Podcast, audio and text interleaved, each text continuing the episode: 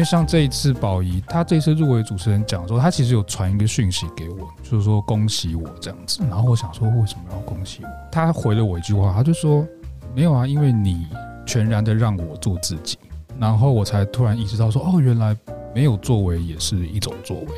我才回过头来意识到说，哦，原来其实放手，然后你只是偶尔指个方向，或偶尔现场出个什么鬼点子，其实那个也是一种创作的历程。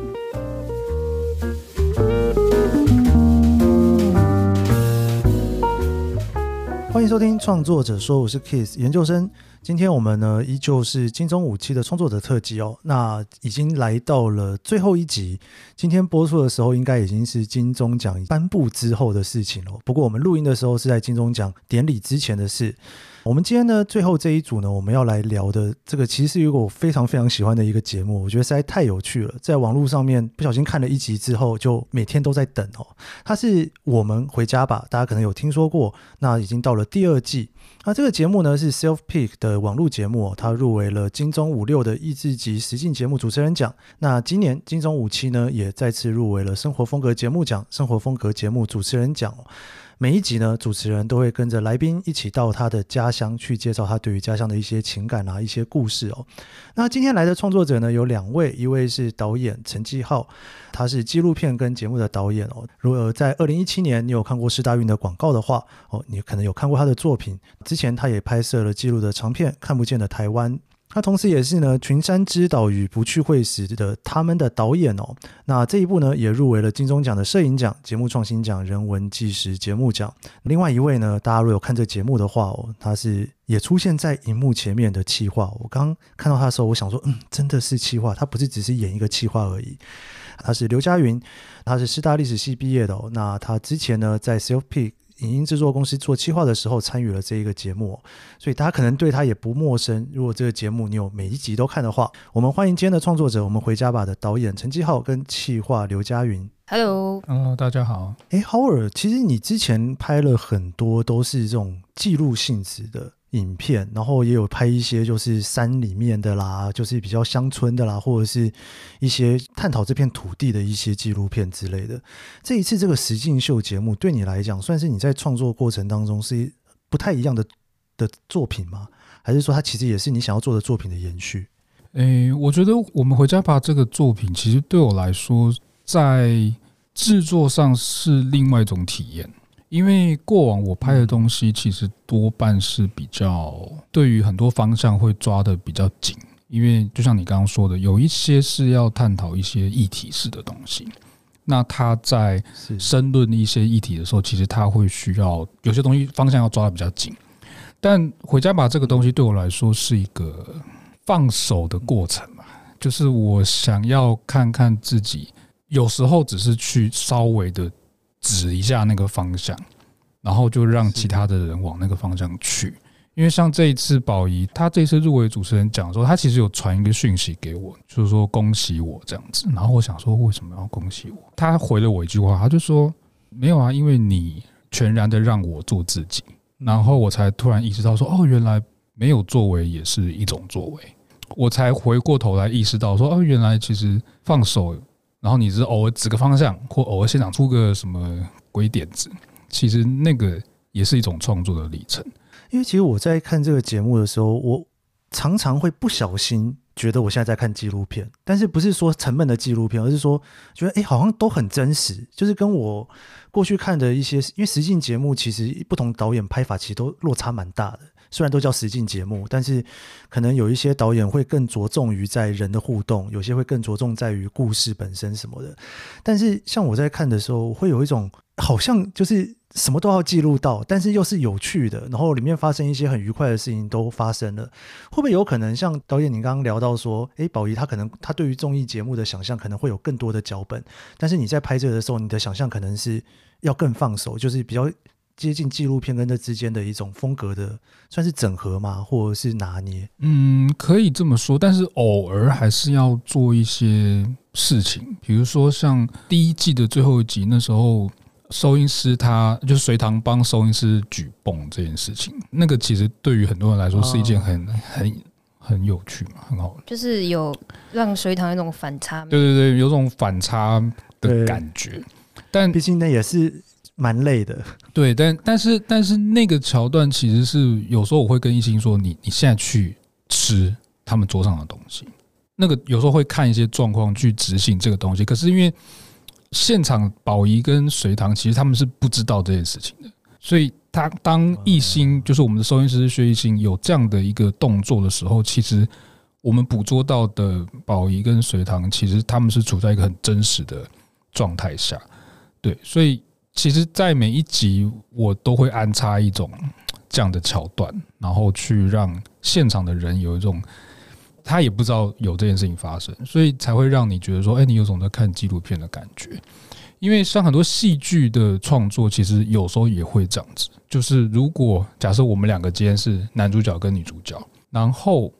导演如果希望捕捉到女主角的一个什么样的情绪，其实有些东西他可能不会写在脚本里面。比如说，呃，我现在突然把杯子拿起来摔，然后他会吓到。那这一卡可能在拍他的反应，就是摄影机捕捉到的东西，就可能是他最真实的。对，所以我是运用这样的一种概念去让。大家觉得说，哎，就是好像很多事情是有计划，就看起来，哎，好像有谁，但是好像又不像是谁的那种感觉，又不像是对对，因为把那种计时的那一面，因为在大家对于比较传统电视上面的节目的感觉，就会觉得所有的东西全部都是谁好，因为有预算啊，全部都会按部就班。但大家如果去看 YouTube 的节目的时候，就会觉得里面好像真实的东西多一点。然后大家可能也没有那么多时间去塞那么多，但是这两个之间的那个权衡其实也不是很好找，对不对？嗯、呃，我觉得蛮好找的，对我来说，蛮好找。我觉得蛮好找的，因为因为其实也有可能是因为我们拍摄时间有限，就几乎每一集都是一天内要拍完，就是嫌少可能可以两天一夜这样子。对，所以其实你一天内能够做的事情其实也不多，大部分都是按照宝仪的 tempo，然后还有他跟。受访者他跟来宾之间的一些对话，对，然后有时候我们甚至会在那些对话里面去安排我们的下一步是什么，对，有时候也会这样子。嗯，了解。因为我也想聊聊佳云，你自己在做这个节目之前，因为我看你就毕业没有很多年嘛，所以说你在你刚刚又聊到说你是一个电视小孩，你很喜欢去看到这里面的一些制作过程啊。你在加入这节目之前，你有想过说，诶，我如果要走电视这个创作，你希望是要走什么样子的方向？其实我觉得做节目也，我也是有一点意外，因为我对影像的东西很有兴趣，从其实从高中就开始了，但是一直到现在，但比较像是一个影迷吧，看就是向往的就是做戏，然后。我当然也很喜欢看节目，然后尤其是韩国那种节目。但是我觉得是真的到被制作人挖掘的那一刻，然后我才发现，哎，我可以挑战看看。然后在整个做回家吧，然后当然还有随之而来的其他机会。但是就是在做节目的过程里面，我发现这是一件我有热情，然后而且我可以把它做的很不一样的事情。如果说有没有这方面的野心的话，就是我当然会希望是像，其实就像你刚刚跟 Howard 聊的那些，我们一定也有设计一些桥段，因为节目精不精彩，它其实还是还是有它的 know how。可是我觉得整个，嗯，我们可以去做到那些惊喜，或是那些没有在预期的反应，其实有很大的原因是你其实还是得建立在一定的默契之上，你当然不能。在没有告知别人的状态下做不太尊重的事情嘛，可是我们就不会有这个问题。然后做节目是非常有机的过程，所以是我觉得那也是做节目很大的乐趣。所以如果说要野心的话，我觉得当然就是只要是可以和合得来的、喜欢的团队一起做的话，我觉得不管是节目还是戏、影像的形式，其实不拘，只要我们都喜欢那个内容的话，我应该就一直做下去吧。嗯，哎、欸，其实这个节目算是。在网络上面，大家很多人都在讨论的节目哦。这个吗？你有感受到吗？这个可能要别 别人来说，我们说会有点不好意思。对啊，自己没有感受到吗？你们一开始在做的时候，有想过说，哎，我们做这个节目就是要放在网络上面的，所以要把它调整成一个网络上喜欢的样子吗？就是其实是整个节目一开始是诞生，是因为宝仪姐的一个 idea，就是在二零二零年台湾疫情很严峻的时候。然后因为他就是很喜欢到处飞出去玩的人，他就受不了，他就是说，干脆我们就做一个节目，就是叫做既然不能出国玩，我们就回家玩。然后他其实一开始想的很简单，因为他其实就是完全为了满足他自己私欲做的一个节目。那时候制作人听到，他也觉得好啊，我们就来试试看，然后。不管看预算有多少，我们就看预算可以做到什么程度。然后，所以制作人就有一点像是，他就是一个教练，他现在要把整个球员的球团组起来。所以我们都是被选择的人。Howard 是本来看他们就很熟识了，然后呃，其实整个团队里面，我可能比较像是新出现在大家眼前的人。然后那是因为刚好那时候在前公司就是 Cell-Pick 工作，然后认识制作人 Gary。反正就是我原本就是很很喜欢。看电影啊，看剧啊，看节目那种，也许是从我的观点里面有感觉到，好像这个孩子有点潜力吧，所以他就选我来做这个企划。然后其实也不算是宝仪姐选我，宝仪姐也是有一天我们就开会了，然后他就被告知我就是他的企划了。这我可以补充一件事情，因为我记得很早之前宝仪有跟我讲到这个概念，嗯，但他最早跟我讲那个概念的时候，他就说啊，大概就我们大概五五六个人。把这个节目拍完就好了。结果后来不知道为什么正式拍的时候，我们大概十几个人嘛。对对，我有听说，就是他其实原本的构想比较像是那种 YouTube 频道的节目，但是因为接到这个任务之后，我觉得不能浪费这个机会，所以我跟制作人有一点把这件事情搞大了起来了。对，然后收到计划案的时候，我看一看也觉得说，呃，这个好像。好像不能搞太小的。哦，你说那个，我们那时候的那个有一个简报，也是我我们第一次见面嘛，在在那个他的工作室。对对对，对啊，因为我看节目一开始出现的时候，你们是很认真的在拍摄，你们在拍摄的过程，对不对？因为你在有一些会议的过程啊，或者在讨论的过程啊，那些其实也就会被剪到那节目里面去了。对，原本在计划里面可能开会就是开会这样子。但后来，其实我看到佳云他那个人在跟我们简报状态，其实有时候我觉得蛮逗趣的。就也是在我工作室，我就跟佳云说：“哎，你要不要到目前这样？”然后他一开始说不要啦，可是我，然后但我就跟他说：“可是你说这些东西的流程，其实我觉得蛮有趣的。”所以后来才试着先把第一集那时候就先试着拍了一下那个就是开会的状态。后来搞得好像每一集。都有拍，然后我甚至在网络上好像有看到，就是大家对于那个行前会的拍摄，好像觉得蛮好玩的，对。但是那个也，嗯、我觉得也是因为家云的关系。这个我有补充一下我的记忆，你就是你，你根本没有事前跟我说，就是 反正因为这这个真的是一个意外。我当然尽可能完整的一个企划案，可是。我觉得大家很喜欢的行权会部分有很大的推手，就是 Howard，就是他把这个环节建立起来，就就变成我们跟别的节目很不一样的地方。反正我的印象是第一集我们是拍宇宙在高雄，然后那时候就说好，我们来开行前会，结果你们全部都就开始架摄影机，然后我就想说是怎么回事？哦，好像有印象。就我们第一季的行前会，我几乎都没有准备，但是是从那次开始到后来，我就开开始发现，好哦，那我要准备了，因为你们都会拍。但我记得我有跟你说，就是哎、欸，你有没有到目前？哦，那可能就是因为我不当一回事哦，你没有认真看待。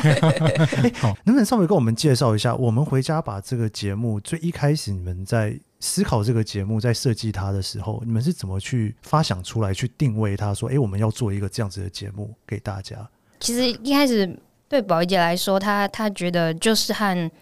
跟在地的艺人朋友回到他的家乡，然后他想要去吃，就是大家都说巷口的面最好吃啊，这种大家都觉得就是跟你的家的记忆最有关系的东西，也许就是他觉得那还是真的最触动你去认识一个人，还有一个旅行的一个关键吧。然后我这边比较想要着重的部分，是因为我自己会觉得我们的家乡一直有时候大家都觉得。啊，这里是鬼岛啊，然后总是觉得外国的月亮比较好，然后我觉得是蛮可惜的，所以我的部分就是想要让很多不管他是返乡的人啊，或是传承好几代，他就是都没有离过他家乡的人，或者是现在也很多那种所谓岛内移民，那他们肯定是看到了某一些地方很美好的地方，他才要留下来，所以我那时候希望想要多做的是这个部分。我觉得大家那时候有各自想要去。完成的某一些关键，但是每个人的共识大概就是，我觉得大家是都想要蛮乐在其中的，所以每一次拍摄都很像是一个旅游团的概念。所以你们像从这个发想从一开始被丢出来，然后开始资金制作，这大概花了多少的时间前置过程呢、啊？我觉得第一季那时候好像花了比较，好像是有点像边边边企划边做。只有在初期的时候，我们先拟定大概有几个人，然后从真的开始到开始拍，应该不到半年，因为那时候我们。务实一点说，就是因为钱不够，然后、哦、对啊，因为没有钱，所以你很多事情就你也知道做到最好的状态是差不多那样，嗯、然后也知道也只能拍八集。我们八集里面有七个来宾是呃确定的时候才就去拍了，然后其实第一季蛮按部就班，大概就是一两个礼拜就会出一次外景。嗯嗯，那时候因为我们也是。和大家一起在成长的过程嘛，所以我们一直拍，也一直发现这个节目好像本来我们可能想的比较单纯，就是是我们自己乐在其中，但是后来发现好像可以做到蛮多不一样的事，所以后来就是那种责任感有一点越来越重吧。所以到第八集就是觉得也真的不确定有没有钱在做第二季，然后就觉得最后一集真的蛮关键，所以那时候最后一个来宾是隋唐，那个时候我们就是这个地方是。准备蛮多了。嘉瑜，你刚刚聊到说，就是能不能做一个不一样的事情？那时候想到的那个不一样的事情是什么？就是因为我自己是个电视儿童，看很多节目，台湾的节目的话，就是会觉得，其实用心做外景节目的团队真的非常多。台湾是非常多外景节目，其实你会觉得蛮有趣，一个小小的岛，然后你可以用那么多不同的观点跟角度去拍。可是就是蛮可惜，就是这些外景节目，他们都比较不会像那种如果名称叫综艺开头的节目，就是大大众度比较高嘛。可是就是我就会觉得，好像这件事情不是不能平衡的。然后再加上作为一个非常非常喜欢看韩国综艺节目的人，然后我觉得他们在娱乐性跟人文啊温度的这件事，他们是掌握的平衡是非常好的。所以我觉得是。想要做这件事，想要用让大家没有负担的那个切口，然后让他们去看到其实有一点点情感或者是深度的东西。因为其实像我自己在看这个节目的时候，我觉得常常会有一种好像他们越来越彼此之间掏心掏肺的开始在聊天了，就很不像脚本，很像他们临时出来的。他们是会会真的这样子很多去讨论到自己的家乡的时候，就很感动的那种感觉。嗯，我觉得我们节目的蛮大一个特色是。就是真的是蛮 real 的，然后我觉得可以做到这样，其实有一个很大的关键因素是主持人是宝仪姐。我觉得他很真诚待人吧，所以他也可以让别人愿意用一样的真诚去和他对话，然后他也会去倾听他们的故事。就是不管是工作人员还是来宾，我觉得大家在看他相处的时候都觉得很自在，所以才可以分享那么多。然后另一方面也是因为我们也是回到来宾们最熟悉的地方，所以他们的状态一定也是会放松很多。嗯嗯，聊到家乡这件事情啊，好像每一个人对于。在聊自己家乡的时候，都会有一种好想告诉所有的人我的家长什么样子，然后或者是就是不说就停不下来。然后他讲完之后，我也很想讲我的，他也很想讲他的。你从这里面，你有感受到大家真的是很想要让大家知道自己家长什么样子吗？嗯，我觉得通常遇到像这样子的来宾，那集都会很有热情，很有活力。对啊，很像长线啊、小齐哥，他们都是这种类型的，很热血。但是我觉得很有趣的是，我们也希望可以把不同你回家面对家的不同的样貌，我们都可以把它记录下来。因为也有很多人，他可能很早就开始当游子嘛，然后他可能相对对自己的家乡没有那么熟悉，然后或是他其实也很想要去认识，就是他他来自哪里，但是可能。我们就开了这个旅游团，让他也可以跟我们一起来认识。我觉得这样的也蛮有趣的。嗯，诶，不过你们这一次这样子有邀请从第一季到第二季非常非常多的艺人来讲，他们介绍他们的家乡吗？所以在挑选的过程当中，你们会是依照各个县市都要挑一个，还是说依照人？你们有什么样子的决策过程去把这些人找出来？我我们的确是有想要把每个县市都拍到的企图，所以在此我真的想对桃园 跟嘉义的民众说声抱歉，真的是希望有机会啊。还有离岛，真的离岛真纯粹是因为离岛没有前排。对，好，那总之呢，呃，我们那时候其实，在卡司的部分，主要我跟宝仪姐讨论比较多，因为反正我们两个毛比较多啦。然后我们会看的部分，当然他的家乡是哪里。然后还有人的部分，其实第一季有一个小小，我自己放了一个小小的野心，但我们没有故意要情勒大家，但就是因为第一季其实都是女生，如果你有发现的话，所以它其实有一个主题嘛，从女生不管女生还是到第二季都有，它的它不变的一个样子就是希望尽量可以让看的观众，然后不管你的背景是什么，你都可能。都可以和你有一些共鸣跟连接，所以我们的来宾才会从二十几岁到五十岁都有，然后有不同的来自不同的族群，对，然后加上第二季有不一样的性别了，然后就是希望可以尽量做到所谓众生相吧，让每个人都可以在回家吧，既然是讲回家，你希望他看这个节目，他也可以有一种归属感，嗯，因为每一个人在回到他的家乡去聊这件事情，应该讲说，因为你们拍的很真实嘛，就是他有一些现场。他所想讲的东西，但是其实你们在外出之前，你们还是得先有一些原本就已经计划要拍的东西要在里面。你们是怎么样去做这样子的填调过程？是跟每一个来宾都已经聊了非常久，然后讨论很多次，然后才决定哪些东西要去拍吗？我希望我可以跟每一个来宾都肯谈，嗯、但有点难。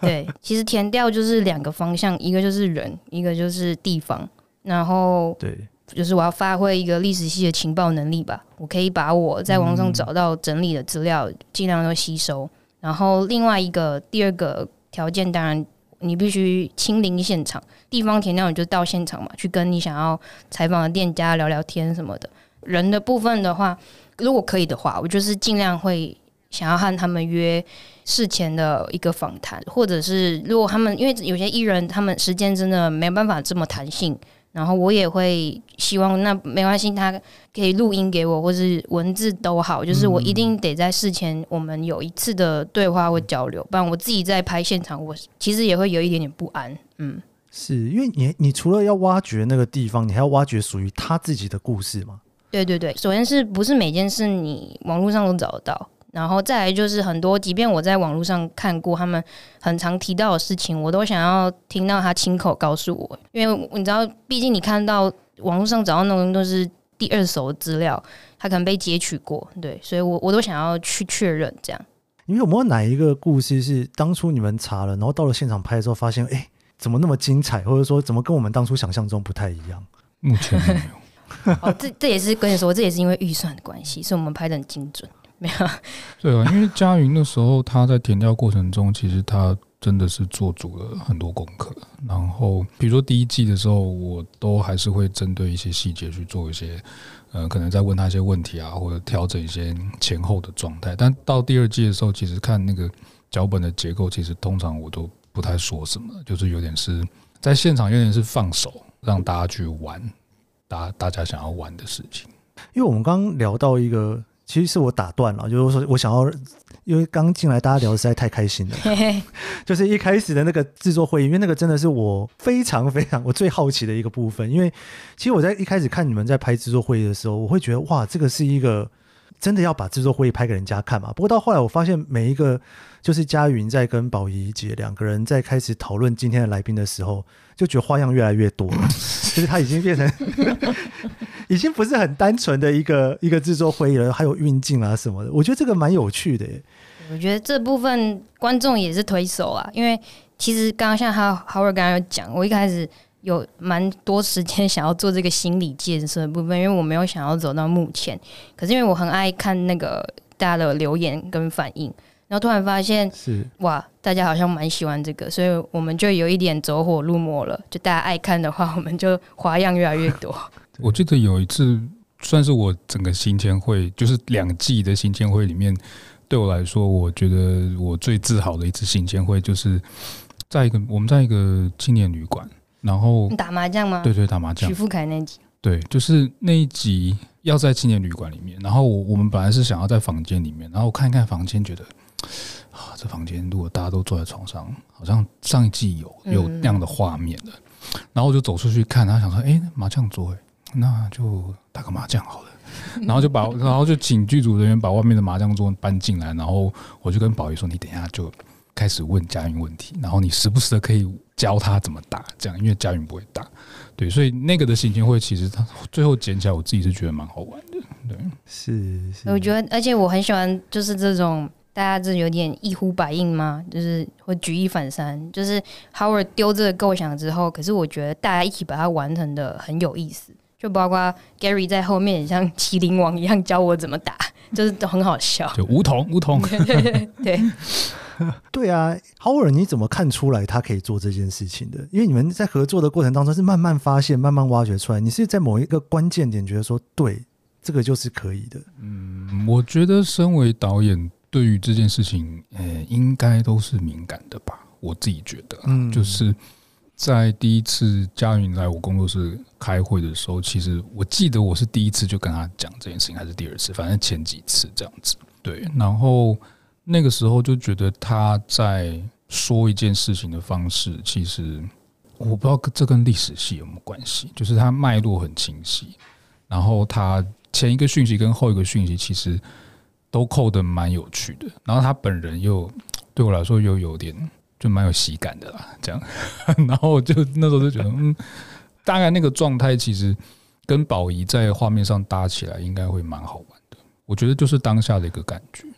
有点像是那个，我其实我第一开始看的时候，我其实有在想说，诶，他是主持人吗？然后他也是在里面，也是在扮演一个角色嘛，就是也是慢慢从这里面感觉出来说，哦，这个其实是一个在整个节目里面的一个小小的桥段嘛，对不对？对，讲到桥段，我就蛮好奇，有一次那个，有一次。就是睡过头，那是真的睡过头吗？还是那是谁出来的？那是真的睡过头。我就知道今天会聊到，因为我记得我看有一集，就是直接就是在车上面就开始直接讲电话嘛。对，对，因为那个早上我记得也是在我工作室大家集合的时候，然后就是我们的制片就开始想说，哎，奇怪，那个摄影师还没来，然后哎，佳云怎么还没来？那时候应该是要出发前，然后我们发现他们两个迟到了，然后后来我。在当下就直接觉得说，那我们等下就在车上开行前会，然后就打电话打用视讯给他们，然后就开行前会这样子。然后因为你知道，其实这个节目以拍摄的角度来看，它是一个非常单纯的一个执行方式，所以所有事情都在脚本上。然后当有事情没有发生在脚本上的时候，我会非常开心，然后觉得哎迟到好，那就用这个东西当成一个行前会的梗，对。然后后来就让他们。去发挥，对，我觉得创这种东西，其实对我来说，在回到就是创作上，其实有时候那种突发状况，对我来说是一个很棒的机会。我觉得大家如果再回头看那集，可以少放一点关注力在我和摄影师身上，去看一些后面就是那个导演笑有多开心。就我个人是觉得，比起拍我们每一集嘉宾，他可能拍大家的乐趣好像更高一点，因为是突发状况啊。对，碰到突发状况的时候，等于说他会有一个特别的一种新鲜感会出来，对不对？不管是对观众，或是对于大家当下的心情。对对对，所以我其实因为我过往都是拍记录性质的东西比较多，所以我对于那种临场的状况，或者是有突发的东西，其实我自己觉得我还算是一个蛮有弹性的导演，这样子。对，所以遇到这种突发的东西，我理解。就是团队的人也会觉得，哎，就是怎么办这样子。然后，但是观众在同时在看我们在应变的状态，然后我们在现场瞧出一个，哎，可以让观众也感受到我们现场的状态。我觉得那个是这个节目一个很有趣的地方。我们稍微休息一下，下段节目呢，我们继续聊聊我们回家吧的创作幕后，以及导演跟嘉云两位的创作故事，看这些故事背后的故事。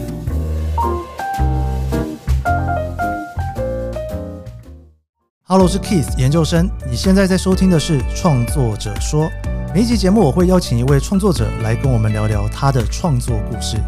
我们邀请过畅销作家、导演、编剧，也邀请了创作歌手、布洛克、YouTuber、Podcaster 来一起讨论对于创作的想法。你可以在 Apple Podcast、Spotify 收听，也可以追踪研究生脸书专业。我会分享每一集节目录音后的心得。你也可以留言告诉我你的想法。创作者说，每周四上线，欢迎你跟我一起探索这些故事背后的创作故事。大家好，我是导演陈基浩。大家好，我是节目企划刘嘉云。欢迎你收听《创作者说》。我觉得创作是一个时光机。我觉得创作是做自己不会做的事情，这样才有办法突破自己的边界。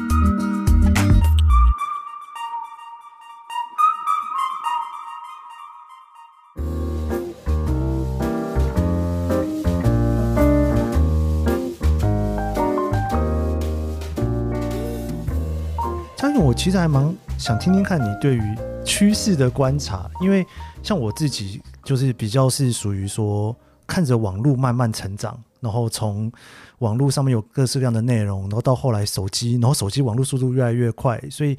整个内容的产业就慢慢慢慢的有一些趋势的改变。但对你来讲，你可能算是手机的原生年代嘛，所以说你在看手机上面的网络的一些创作作品，你会觉得说这个趋势，或者是说年轻人在看节目有什么一些不同的变化，让你把它放到这一个节目里面来吗？我觉得，首先是我尽量的想要去知道大众的反应，然后也不管他是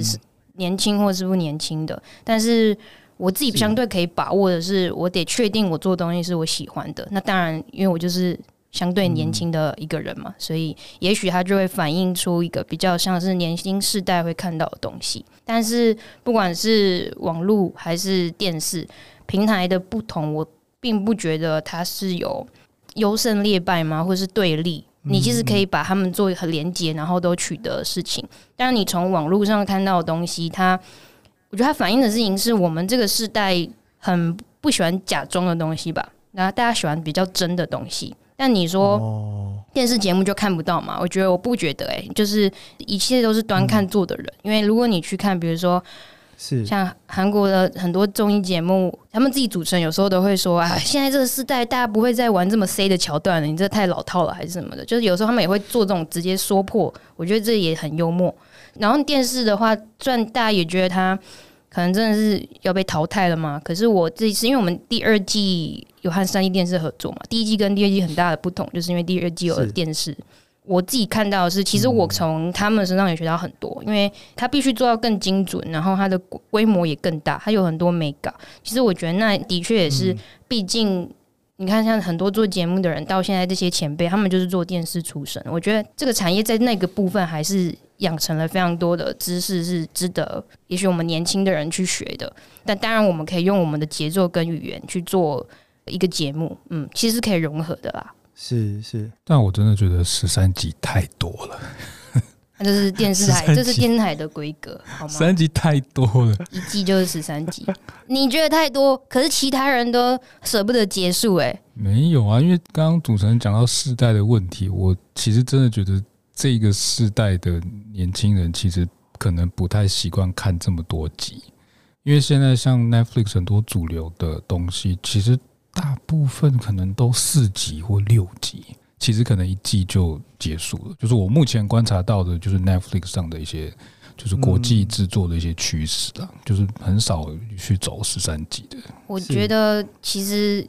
先决的永远是内容，不是这些规格。你看罗 PD 的节目，一集一个多小时，甚至也有快两个小时的，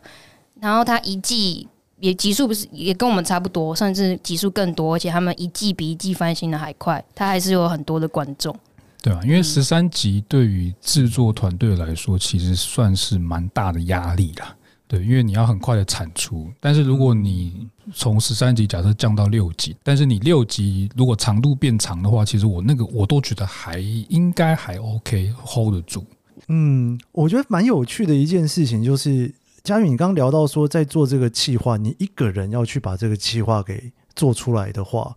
你是不是就会开始会去有一种，也不能说比较啦，应该说你会希望，因为都是你自己嘛，你就会跟自己比嘛，所以你可能会希望说，后面的又要再比前面更好。现在发现有多一个这个东西，后面那一集我又要再加进去，就是你会不断的去调整每一个企划的内容。嗯，你真的说对了，这才是我最大的压力，根本就是我自己。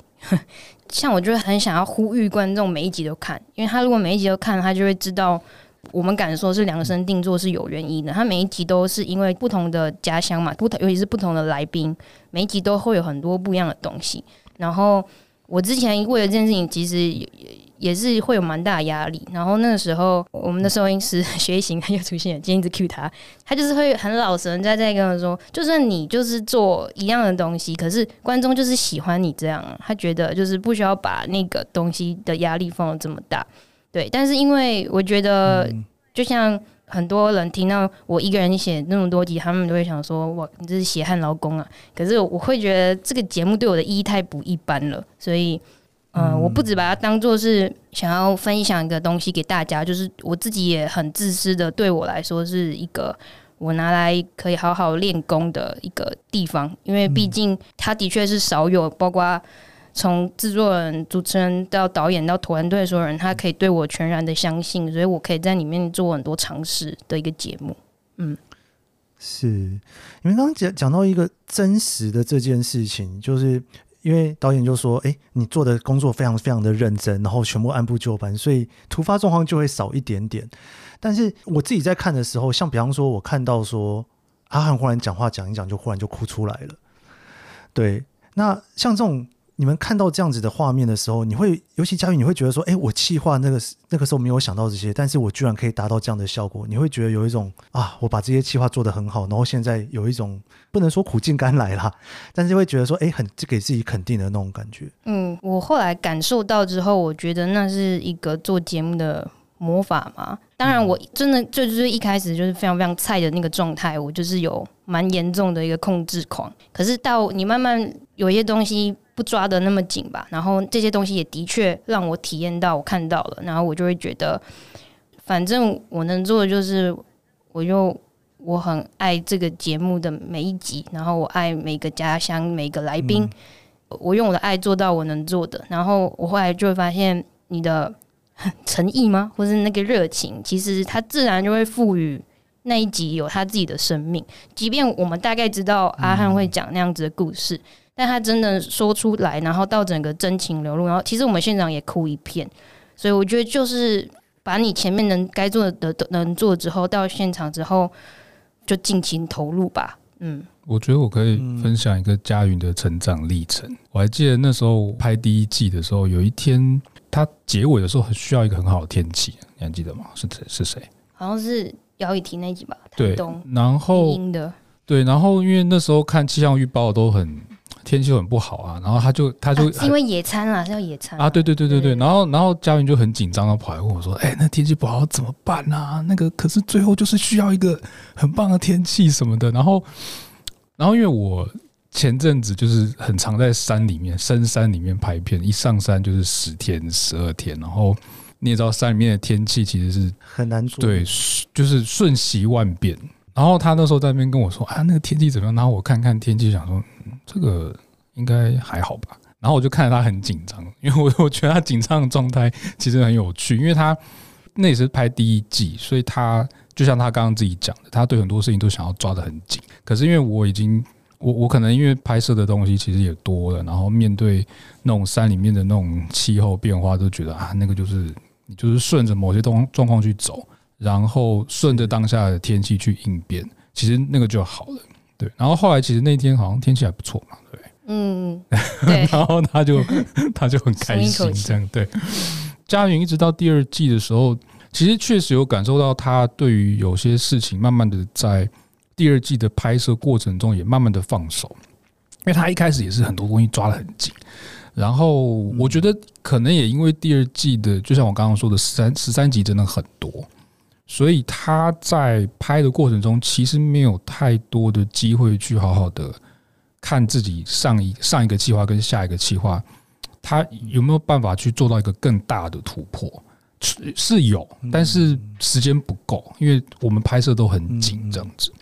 但但是我还记得佳云有一次，他呃好像是现场的状况直接超乎他的预期，然后他那天就崩溃了，是那个那个。米莎那一集嘛，你不是在二楼的那个地方崩溃？哦，应该不是超乎预期。那那那个时候崩溃，其实是因为是在拍摄的前几天，然后我们有更改拍摄的地点，然后所以那个地方就是等于我相对没有那么把握，所以我在那个时候蛮紧张。可是后来效果非常好，所以我很感动。哦，OK。那那一样嘛，差不多概念就是超乎你预期嘛。对对对对对，对啊，对。然后他在那个当下，好像我觉得他在拍那集之后，对于后面的某些集数的拍摄，他有更顺着某个流去走，这样子，就是他自己的状态也变得比较轻松。是，哎，Howard，我其实蛮好奇的，是不是在拍这种不管是记录性质或者是这种实境节目的时候，其实对于不管是气候啦，或者是各种状况的那种容忍度，其实是要比其他的类型的节目要高非常多。对，因为比如说像拍广告或者是拍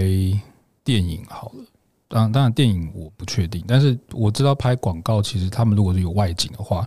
天气他们会掐得很紧。他们会觉得一有一大概十趴二十趴，可能天气不好，可能就会撤退，可能就不会拍。对，所以其实看不同类型的东西，因为我这几年都是拍像这种记录性质的东西，其实我觉得反而给我的一种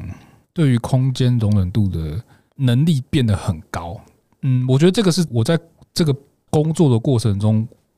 被训练出来的东西。就像现在有时候天气不好，我就想说，那我有天气不好的拍法。就你心里面没有害怕的时候，你就可以做出很多很棒的决策。对，像不管是回家吧，或者是群山之岛，其实很多很棒的 moment，其实都是我们因应的现场的状况去做出最好的调整。对，我觉得不管是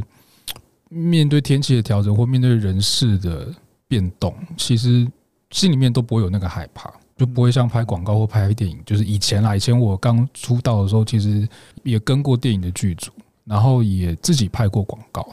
我现在回想那个时候的我的状态，不管是我在观察剧组，或者是我自己是导演的时候，其实那个时候的我对于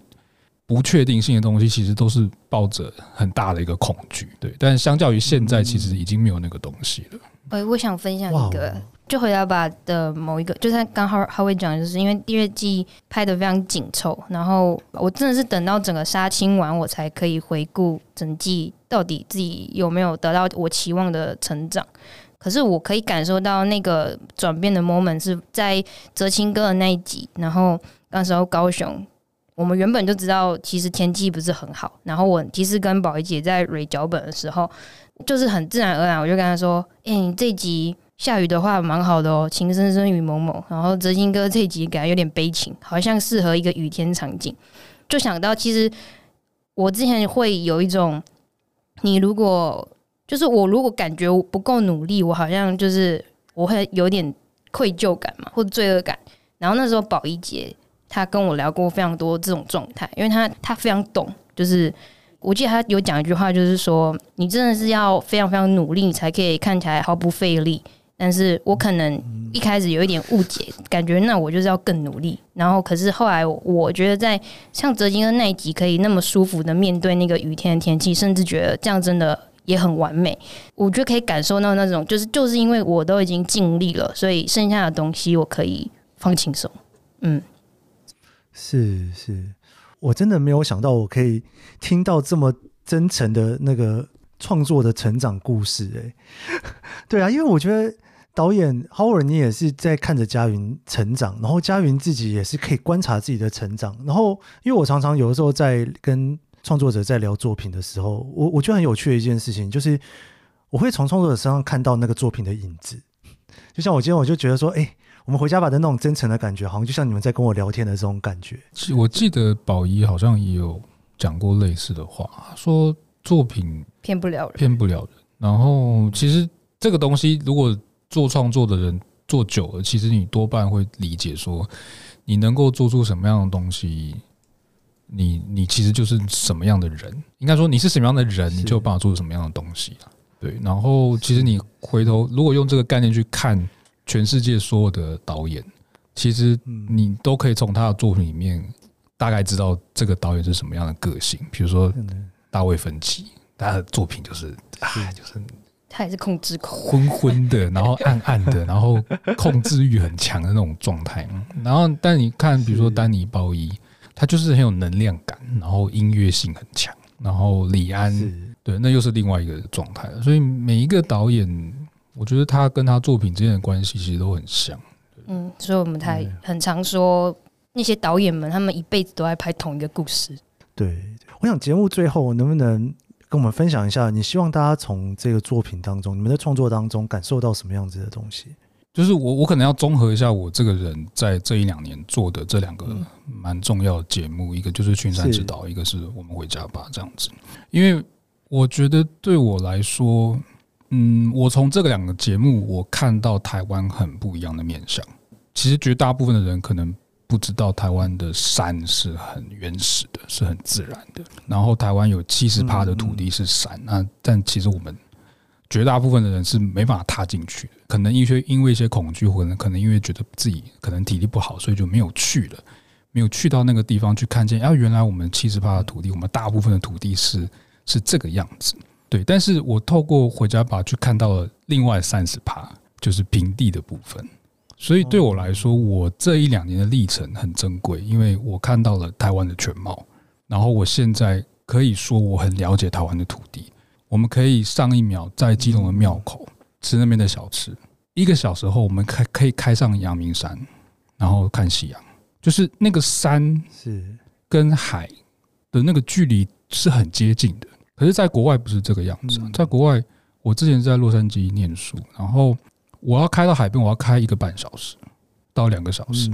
然后我要开到山里面，我可能要开四个小时到六个小时。对，所以你在台湾，你可以在这么短的时间内感到这感受到这么多元的东西。我觉得或许这是我觉得我想要在这个节目里面告诉大家的事情，甚至不只是这个节目啦，就是这两个节目，你可以看到台湾的各个面向。是，好，嘉云换你。我觉得是因为大家真的很常说台湾最美的风景是人，可是这句话是虚的。就是那你到底看了什么人，然后看了什么风景？然后我觉得我当然我自己很希望的部分，就像我刚刚一直强调，不要只开一集回家吧。然后有很多不管是来宾，比如说比如说像米莎这样子，他不是那么大众都知道的歌手，但是你只要看了那一集。你会觉得很珍惜我们台湾有这样子的创作者，然后我觉得每一集都让你看到，就是不管是哇，我们有这样的演员，有这样的歌手艺人，在台湾真好，或者是有这样子在这个土地上努力的人真好。然后除了这个人物，我也觉得，因为我自己会那么喜欢，这么被影剧啊这些东西所感动，就是因为。你可以在里面看到你某部分的自己，所以我也觉得，可能就像德兴哥那一集，他说我们创作这些节目的人，其实我们都可以让观众知道他其实并不孤单。所以我觉得，首先我们做到陪伴这件事也很了不起了，然后再就是。大家总说我们这个节目很疗愈，然后我相信他的疗愈并不止在吃喝玩乐，或是看一群剧组工作人员在那边胡闹。很大的疗愈是因为里面的人，里面讲的故事，它可以和观众的生命经验共感。然后我觉得这种互相理解，即便我们隔着一个荧幕，我们可能不认识，这件事情很幸福，很疗愈。是哇，真的是非常感动的，也不是说感动，应该说。节目可以感受到这种人跟人之间的那种情感交流，然后听你们这样聊，我觉得对，真的就是创作者跟节目之间的作品之间的连接真的非常深。非常谢谢你们今天来跟我们聊这个节目，谢谢，谢谢，谢谢，谢谢。以上就是这一集的创作者说，你可以在 Apple Podcast、Spotify 收听，我会在 YouTube 上面上传这期节目。如果你喜欢这期节目，别忘了帮我在 Apple Podcast 留下五星好评。我们下期节目见喽。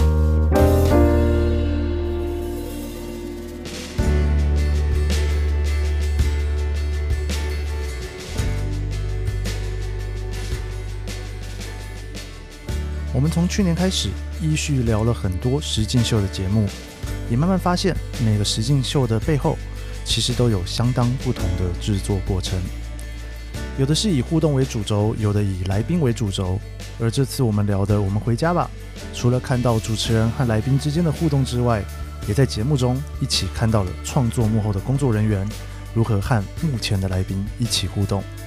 最近我们常聊到，创作是一个有机的过程。尤其在集体创作的时候，无论是舞台、YouTube，甚至是现在大家所喜欢的实境秀，这些过程当中，大家所窥探的不只是作品呈现出来的本身，而更进一步的，想要在有限的时间内看到更多创作者的内心世界，不经意的、自然的呈现在节目当中。或许这也是这个时代的独特创作模式，从一来一往的互动中。慢慢看着果实慢慢形成。谢谢你收听这一集的创作者说，我是 Kiss 研究生，我们下集节目见。